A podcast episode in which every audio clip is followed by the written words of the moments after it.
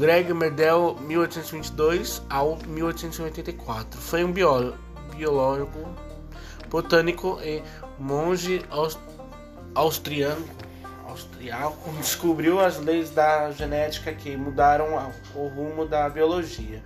Greg, Greg John Mendel, 1822 ao 1824, nasceu em em Zembrough, Austrália, no dia 22 de julho de mil, não, não, de 1822. Filho de camponeses, observava o estudo as plantas. Sua vocação científica desenvolveu-se para, paralela à vocação religiosa. Frequentou ao ginásio de Tropapau e estudou dois anos no Instituto de Filosofia de Ormotize. De, depois, loco